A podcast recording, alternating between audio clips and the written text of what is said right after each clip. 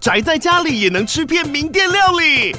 最懂吃的美食平台宅点心满周岁喽！二月二十六号至三月三十一号，周年庆消费满千折五十元，满两千折两百元，限量五十组超值组合包，原价二四九九元，特价二四零零元，搭配专区优惠再折两百元。鱼子烧麦、老爷叉烧、鲜肉汤包、墨西哥起司煎饼，揪朋友来家宅着吃更好吃。马上点击链接探访宅点心。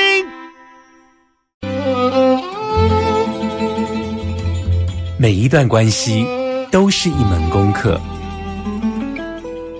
每一次经历都是生命的滋养。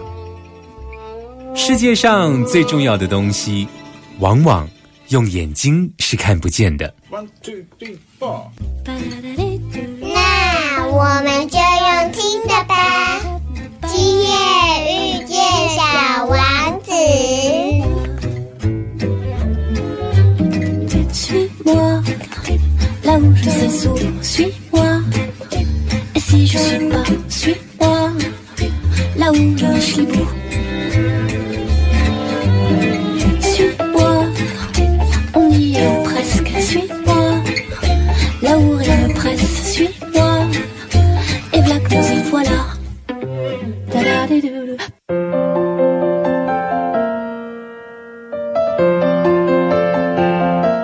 收听《今夜遇见小王子》，每周六晚上八点，周日晚上九点，阿光会准时在 FM 九九点一大千电台与你相遇哦。时间其实过得很快哦，就是说我记得才刚迈入二零二三，那一转眼哦，现在已经是二月了哦。听众朋友有没有跟我的感觉一样？就是从去年二零二二年的下半年。疫情解封的这一种预期心理啊，很多人都跃跃欲试哦，就是说呃，很多人都想出国。那我记得在那个年前的时候啊，我就看到了一则新闻，那新闻就是好像很多人忽然之间觉得，哎，三年没有出国了，那要出国的时候，赫然发现自己的护照过期了，所以。呃，我记得那个新闻里头是很多人就是大排长龙，然后在这个呃外交部啊，然后来办理护照的申请哦。那当然，在过年期间，尤其是呃农历新年哦，在这个脸书的河道上面哦，怎么觉得所有的朋友好像都跑去日本了？有没有？大家一窝蜂的都出国去了。那不晓得听众朋友有没有趁这个解封的期间呢，也出国走一走，散散心哦。那我们的节目呢，其实也好快，就是在四月底的时候，我们节目就会满三年哦。还记得当时刚开播的时候，阿公大概没有办法像现在一样，就是这样，嗯，好像信手拈来，可以跟听众朋友来聊天哦。那当时当然会有一点感觉上比较像是很认真在工作。其实阿光的状态，我们都可以从这个声音里头来感觉得到哦，就像是阿光现在已经有办法分辨这个呃来宾。在回答问题的时候紧不紧张啊，或者是说他是否在发音的同时呢，他脑袋里头是不是有在转哦？其实好像透过声音都可以很明了那个人的状态哦。总之，在这个呃解封之后呢，阿光在这里要跟大家请教，就是事隔七年，阿光要回去我第二个家，也就是玻利维亚。在这个玻利维亚秘鲁，阿光有一个非常特别的际遇哦。那如果长期有在听阿光节目或者是 podcast，应该都不陌生。尤其是秘鲁、玻利维亚、南美的这个奇幻之旅，一口气来这个制作了五集，有没有？阿光把我当时的这个见闻录啊，就是分五集介绍给大家哦。那我记得在二零一五年之前呢、啊，我其实是对于所谓的萨满这两个字是完全完全不认识哦。那因为一场旅行，意外的呃认识了萨满长老 Rosemary。当时我们五集的节目呢，呃，我记得第一集的时候，我们介绍了马丘比丘，跟大家聊了有关于马丘比丘里头的神圣蝴蝶。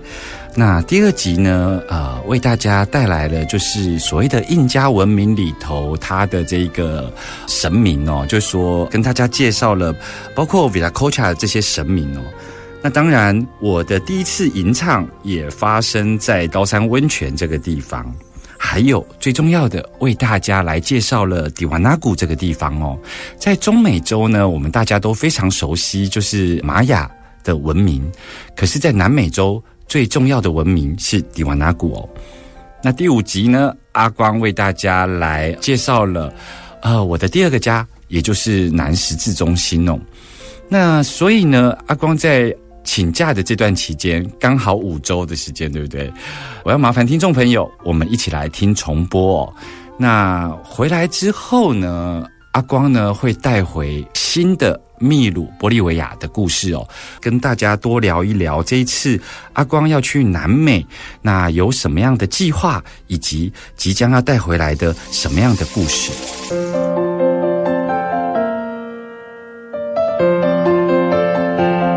欢迎继续回来，今夜遇见小王子。阿光呢，在呃您收听的同时呢，我已经启程飞往这个南美哦。但是原先呢是希望能够从秘鲁一路的呃进到玻利维亚，然后来到迪瓦纳古。那路上呢，阿光一样，每一次呢，阿光都会在我的脸书啊。都习惯把我的旅游日记每天每天的忠实记录。那我相信有很多听众朋友已经习惯跟着阿光去旅行，对不对？可是出发前的时候发生了一个情况，就是南美的秘鲁这个地方呢发生了所谓的政变哦。那还有许多的街头暴动。我们知道，像阿光自己在年轻的时候也作为一个社会运动者的参与哦，我们都清楚哦，就说。南美这个地方啊，其实从早期，像我们介绍过切格瓦拉，对不对？呃，你如果从电影里头曾经看过，就是那个革命前夕的摩托车日记的那个主角，有没有？也就是说，南美其实一直以来都有有关于左派啊，或者是抗争的传统哦。但是这一次比较特别，是因为他们进行了所谓的政变，所以他们现在的总统是由副总统代理哦。那副总统是个女性，所以呢，刚好就成为了秘鲁有史以来第一个女总统啊。那如果站在这个社会抗争的角度，阿光非常能够理解，就是我们呢，为了要让国际间的媒体注意到，呃，在秘鲁发生事情，或者是说像我以前。我会希望能够有国际媒体能够注意到台湾的事情哦，所以呢，我们通常都会选择能够引发国际媒体关注的一个行动哦。那当然，秘鲁的这些抗议的人群呢，他当然就会转往，比方说我们熟知的七大奇景哦，就是像马丘比丘啊这些地方哦，因为这些地方有观光客，那当观光客被滞留的时候，同步。它就会引起国际的关注哦，那也是因为这样子，所以我的行程有一点被打乱哦。就是说，本来是想从秘鲁一路，然后能够进到玻利维亚，那现在呢，呃，只能边走边看哦。但此时此刻，阿光已经启程哦。那阿光到底为什么这一次要跟听众朋友来告假？到底我要带回什么样的故事？那我去南美有什么样的任务呢？其实从这个出走。朝圣的最初这本书出版之后呢，已经过了一年了，有没有？那今年呢，阿光要出第二本书，书名呢，目前阿光定为在故事与故事之间穿越哦。那副标呢是像诗一般的存在哦。其实为什么会这么样的来定书名？就是呢，阿光。并没有要跟大家讨论关于萨满系统或者是萨满学习哦，我并没有要进到实质的这个萨满的内容，我只是要忠实的记录下阿光在南美的这个萨满之旅，然后有什么样的见闻，我忠实的想把它记录下来。那为什么我会把书名定为？在故事与故事之间穿越呢？这其实是阿光自己的认识哦。因为我发现，所谓的萨满疗愈啊，这些萨满长老们，他对于人跟人之间，或者是人跟自然之间，或者他们对于宇宙观的认识啊，就是呃，他们有上部世界、中部世界、下部世界，对不对？所以呢，当他们悠游的走在不管是空间上面的穿越，或者是时间上面的穿越，或者人跟人之间的穿越哦，他都把它当做是一个故事跟故事之间的穿越哦。也就是说，我看到他们在进行疗愈的时候呢，其实是假设我们在青少年的时候发生了某些创伤，如果萨满疗愈要带我们去到那个青少年的时期来做相关的治疗，其实他们就是带我们到了青少年时期的那一则故事哦。用故事来理解的时候啊。我们比较不会摄入，摄入什么呢？摄入就是因为大多时候我们对于过去的创伤啊，我们都会去认同那个受害者的角色。那我们抓着那个受害者的角色在过活的时候，已经很习惯，然后甚至成为一种习性。在我们碰触这个议题的时候，都习惯用那样的习性来表达自身哦。那萨满疗愈就是带领我们。在故事跟故事之间穿越，我们去看看青少年时候那个创伤发生什么事，而我们现在的这个故事版本，我们可以如何拥抱青少年的自己哦？也是因为这一份认识，阿光呢想要来写第二本书，不涉入这个萨满具体的教学哦，而是我在萨满的学习经验过程中的一个。心得，而我认为，在故事与故事之间穿越的萨满，就像诗一般的存在哦。今夜遇见小王子，遇见小王子。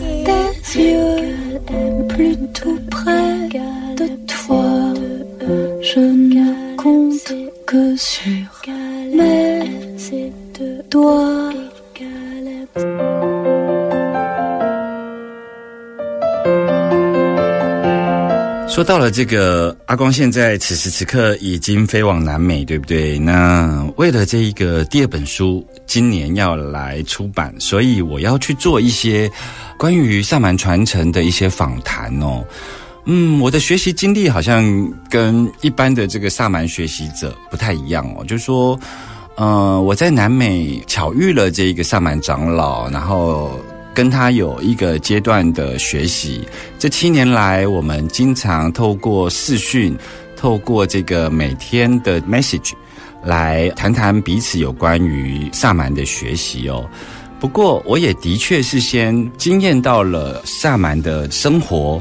然后才开始在台湾哦，去跟这个李玉清老师来学习所谓的萨满的相关疗愈技能哦。李玉清老师是一个牙医师，他后来学习了这一个萨满之后，他就跑到台东去执业哦。那这么刚好，整个中南美洲有不同系统的萨满学习，而李玉清老师刚好也是属于这一个南美洲的这个印加系统哦。那我为什么要特别提这一段呢？其实是因为，呃，我们有关于萨满的这个学习啊，在台湾呢，我们已经很习惯是透过课程来学习萨满哦。但是如果是在那个部落里头，他们其实没有所谓的课程可以来教萨满，你就是跟着萨满长老一起生活，然后这个过程其实就是一个教导。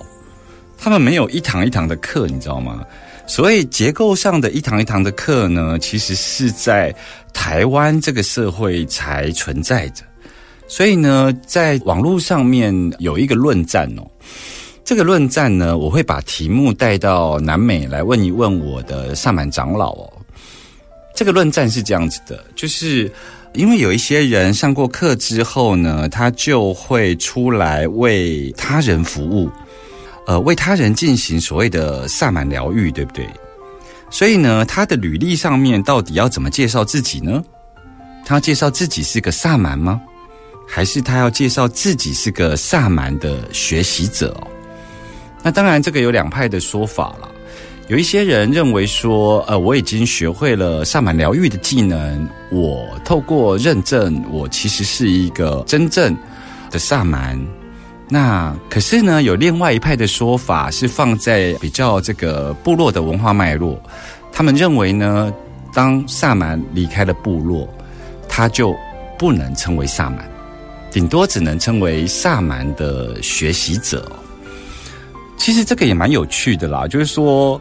呃，所谓的萨满疗愈或是萨满疗愈的技术啊，当这个部落啊在山边，当这个部落在丛林里，当这个部落在海边，当这个部落在迪迪卡卡湖的湖边哦，不同的部落他们面对大自然的这个情境跟这个生活都不一样，所以他们发展出来的一个疗愈方式啊，也非常的不一样哦。所以你看嘛，就是我们大家熟知的死藤水，它就发生在亚马逊流域，有没有？亚马逊里头这种热带雨林呢，才有可能滋养出像藤类的这种植物。所以同样是知觉转换的这个植物啊，我们就看到说，在不同部落之间，有的是透过仙人掌，那有的透过曼陀罗。那有的呢，就是我们熟知的这种死藤水，透过藤类来进行所谓的知觉转换，对不对？那所以呢，到底在台湾的这一种透过课程啊，或者有结构性的教导，它到底可不可以称为萨满，还是称为萨满的学习者？这真的还蛮值得讨论的哦。那我在。这一本书哦，就是呃，在故事与故事之间穿越哦。我呢就不想要涉入到底什么样的萨满传承才是正统，但我还是得回家呀，因为我是在印加文化里头的这个玻利维亚这个区域阿玛雅族里头的迪瓦纳古这个地方，嗯，有了所谓的萨满的见习，那。有关于这个部落的这一个认识啊，我觉得我应该把它补足在我的书里头。这也是阿光这一次会非常具体要飞南美一趟的原因哦。但是呢，我在决定要飞南美的时候，我遇到了一个我生命当中非常重要的一个课题哦。这个课题叫做家。就是我人生的下个阶段，我安身立命的地方会在哪里？而且，他就在这半年呢，用各种方式出现在我的生命之中哦。回来之后，我要跟大家聊一聊有关于这次回家到南美家这一个议题，在我这半年来，透过不同的关系、不同的形式哦，不断的提醒我，我想跟大家聊一聊有关于什么是家。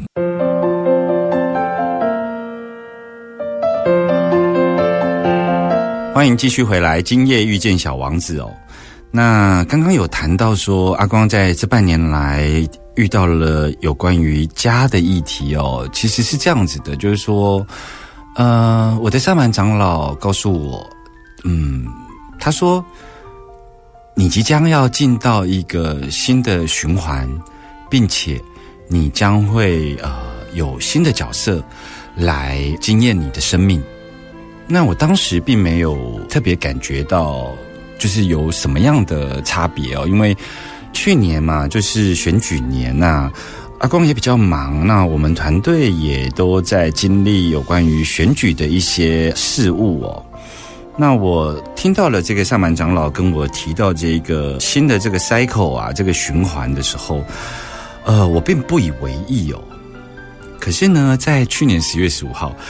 就是阿光的新手运呢，得到了这个金钟奖，对不对？那我后来是不是有制作了一集？就是说，金钟奖对我生命中最重要、重要的一个礼物呢，是我作为一个幕僚啊，好像已经忘记了，我其实是可以当做这个生命的主角哦。可是呢，因为这个幕僚的工作习性哦，就是都会很认真的想把这个现场啊控制好，然后把活动啊的结构啊或者是节奏啊都掌握的很好，只为了让自己的老板能够非常顺利的出场。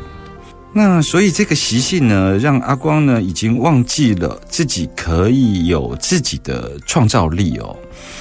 所以当我的上半长老告诉我，我将进到一个新的循环，并且用一个新的角色来面对生命中接下来所谓的遭遇或者是这个经验。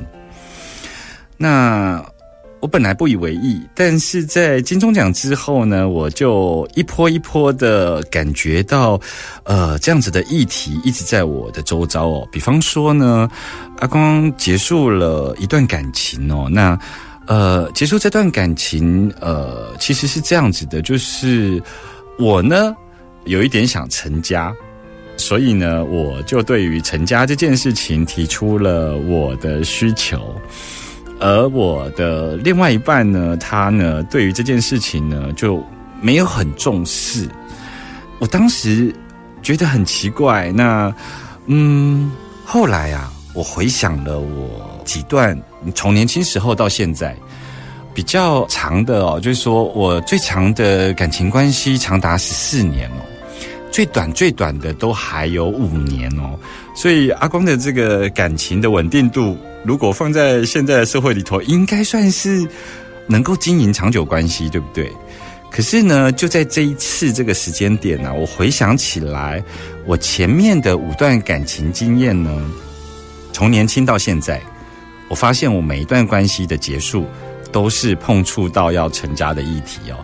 那个成家的议题包括什么呢？包括说，在当时我要下来台中工作的时候，我对我的伴侣。来提出了说，哎，要不要一起到台中生活？那当时我的伴侣因为是个台北人哦，他说，嗯，我好像现在听起来理由有一点奇怪，但是当时他真的这样子回答我，他说，嗯，我好像没有办法去到一个城市里头没有捷运，而且我希望我的租屋处呢能够楼下就有便利商店哦。当时他的确是这样回答我的，那我呢？印象中是在大年初二的时候跟他说，跟他的妈妈说，啊，跟他告别，啊，我觉得我们人生的下个阶段可能当朋友比较好。总之，我呢就是在回顾我的这个所有的感情关系的终结，都是因为提出了想要成家、想要住在一起等等的决定的时候呢，都停住了。那这一次呢，我在。二零二二年的十二月三十一号，我呢也做了一个决定哦，就是我想让我的工作归零，生活归零，重新开始哦。那当时并没有什么计划，当时我在我的脸书里头有关于第二天已经是元旦嘛，是新年，对不对？我当时就写了一个话语，就是说二零二三年的第一天开始，就算是一个人。我也要出发，就算会害怕也没关系，因为只有害怕才有机会遇见勇敢。我当时写下这一段文字的时候呢，我有点惊讶到，就是哎，我好像整个那个身心状况好像在改变，所以我才会这么如实的随着自己的潜意识啊，就这样子自由书写的写了这段话。而我也发现，就是原来呢，这一次要到南美底瓦纳谷这个地方啊，我从二零一五年回来之后，我就陆陆续续，呃，有提供一些资源，然后去资助我的上满长老，然后去盖所谓的南十字中心哦。经过了七年，南十字中心呢就越来越好了，它越来越像个家。而我七年后的此时此刻，正在前往。我人生中的第二个家哦，许多的决定，我把它放在二零二二，我不带到二零二三了。看起来回家的路已经启程了。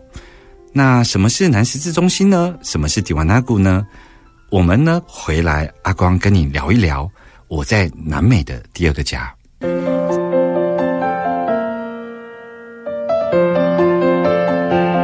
欢迎继续回来，今夜遇见小王子哦。刚刚在上一趴呢，其实有一个部分还没跟听众朋友聊到，就时间就差不多了，所以我们就先听了一首歌，对不对？其实我为什么说我遇到了家的议题，然后去回顾了我每一段关系里头都有因为成家的这一个决定而终止了我的每一段感情哦。那这次要回南十字中心南美的家，也是家的议题。那包括呢，我其实是结束了一个十七年的工作，这一切的指向啊，都指向于我对于我人生的下半场，也就是五十岁之后，我要怎么样的生活，是同一件事情，也就是我对于家的想象。不再只是期待他人给予，或是他人一起哦，而是我想要一个什么样的人生下半场的生活。那主要呢，我觉得就像是 Rosemary 所讲的，就是我要进到一个新的循环哦，所以我勇敢的终止了所有的一切，包括在职场上，我结束了十七年的工作，然后呢，就是。我呢，其实是因为我遇到了一个人，然后那个人本来只是个朋友。那你知道吗？这个人呢，本来只是个董事长的特助哦。那后来呢，他在五十岁的时候啊，就是呃提出了退休的申请哦。那你知道有些大企业、大集团啊，他们为了能够所谓的会计呀，能够。精算就是说，呃，每年度可以有多少人退休哦，所以他们都要事先提出申请。而我的朋友呢，他以董事长特助的角色呢，他呢在四十八岁的时候就提出了申请，希望在五十岁的时候退休。当时他的长官董事长其实是有点惊讶，因为他的长官是要把他培养成这个总经理的接班人选。那当然，听众朋友听到这里也跟我一样，会不会觉得啊，四十八岁就提出了退休的申请，五十岁就要退休了？他是到底是有多富裕啊？其实啊，我后来跟他深谈之后啊，我非常的敬佩哦，就是说，其实我们对于我们下半生要过什么样的生活，其实是非常没有想象的，或者是我们的想象是非常的贫瘠的哦。他当时是这样跟我说的，他说：“阿光有机会啊，来我的这个农地看看哦，因为他每个周末礼拜五一下班，他就会回到乡下，然后去耕种，那一直到礼拜天呢，他才会开车回来，准备礼拜一的上班哦。那我当时呢无法理解，当然他的长官董事长也无法理解，你知道吗？他的董事长呢后来是退到说，那这样好了。”你五十岁，我还是让你退休，但你至少来接总经理。我让你在总经理的职位上面退休哦，他还是拒绝了哦。到底是什么样的一个对人生的看法，能够让他这么义无反顾的决定他五十岁就要退休呢？因为一般呢，我们都会认为六十五岁退休，对不对？于是呢，我就去到了他乡下的这个农地。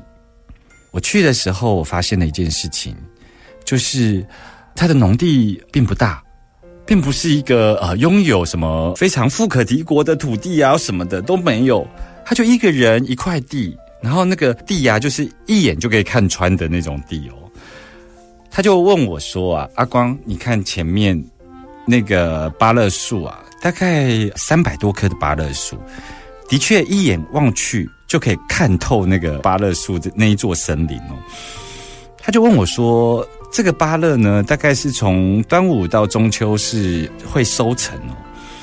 你认为如果没有台风的情况下，这个芭乐的一季收成，我可以有多少收入呢？”我答不出来哦，因为我们在城市生活，对于这种物价呀，或对于这一种，尤其是这个第一线的生产者啊，我们其实是非常的陌生哦。他告诉我，那三百棵芭乐树哦，他大概拿到市场卖，大概可以拿到二十到二十五万。他没有这个中间的农会啊，或者是什么中盘商的这种剥削。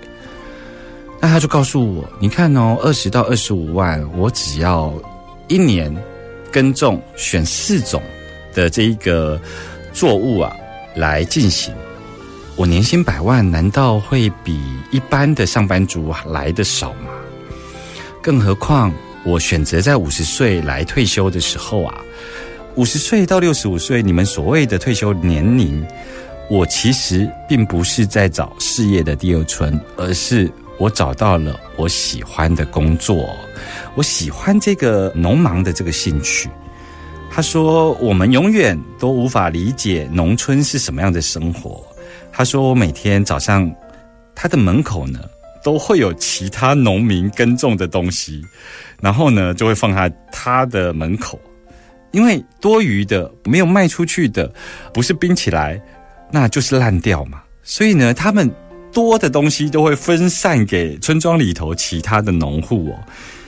于是呢，那个互助体系是我。”从来没有想过的，他呢也挖了一亩这个水池，它里头有五锅鱼，有龙胆石斑，然后它有一亩小小小小的土地，里头从辣椒到这个柠檬都有。它呢辣椒收成的时候啊，它就会为了保持这个辣椒能够有效的被利用，所以它就会去炒辣椒酱，然后分送给大家。所以很多的农产品都是为了保持这些食物不浪费，而逼着他们每一个人都有非常好的厨艺，你知道吗？所以难怪我们到农村的时候会看到很多包括腌制的啦，或者是加工再制的一些食物。我忽然之间好像懂了，就是关于人生的下半场，关于家这件事情，其实是要。找到自己身心安住的生活方式哦。所以话说回来，阿光这次要到南美，那要到这个迪瓦纳谷。那这个地方呢，这几年来陆陆续续的，阿光会赞助某些金额，然后去盖了一个南十字中心哦。这个南十字中心的概念是这样子的哦，就是说，在我们北半球要做这个所谓登山的时候，如果我们迷路的时候。我们会看星象，会看北斗七星，对不对？而在南半球，都是习惯看南十字星哦，来指出自己所处的坐标哦。那这个南十字中心呢，就在南美洲最重要的文化遗址，也就是印加文明的迪瓦纳古的旁边哦。那盖的这个南十字中心呢，我就想把这个故事写下来。然后呢，我也希望在未来能够持续的加重我的这个比重哦。我想回到那边去生活。那也是因为这样子，所以呢，我的第二本书要来跟大家介绍有关于印加文化，以及我第二个家迪瓦纳古的这一个故事给大家认识哦。这样子的一个书写呢，其实是一个邀请。我想要邀请听众朋友以及。看阿光的书的这个读者啊，先透过书、透过广播来了解这个印加文明，来了解这个南美洲最重要的迪瓦纳古这个遗址，还有在这个遗址的旁边呢，有阿光的第二个家，就是迪瓦纳古。那南十字中心在那里，我想要邀请未来有机会，阿光会带团带大家。跟着书里头的这个景点哦，然后甚至于回到南十字星中心来跟大家见面哦。时间过得很快哦，我们呢，呃，今天节目就到这里哦。阿光已经启程回家了，那阿光呢会带回我们的故事。当我们下次再见面的时候，阿光已经带回新的故事回来了。接下来的五个礼拜。我们呢，就来重播阿光之前跟大家介绍的有关于南美奇幻之旅哦，也当做呢阿光新书出版之前呢，我们的复习哦，先了解一些相关的背景哦。所以一连五周哦，我们呢就来重播南美的奇幻之旅。小王子说：“我不愿意人家粗心大意的读我的书。”因为在这些记忆记下来的时候，我承受了太多太多的悲伤，我们下周见喽，拜拜。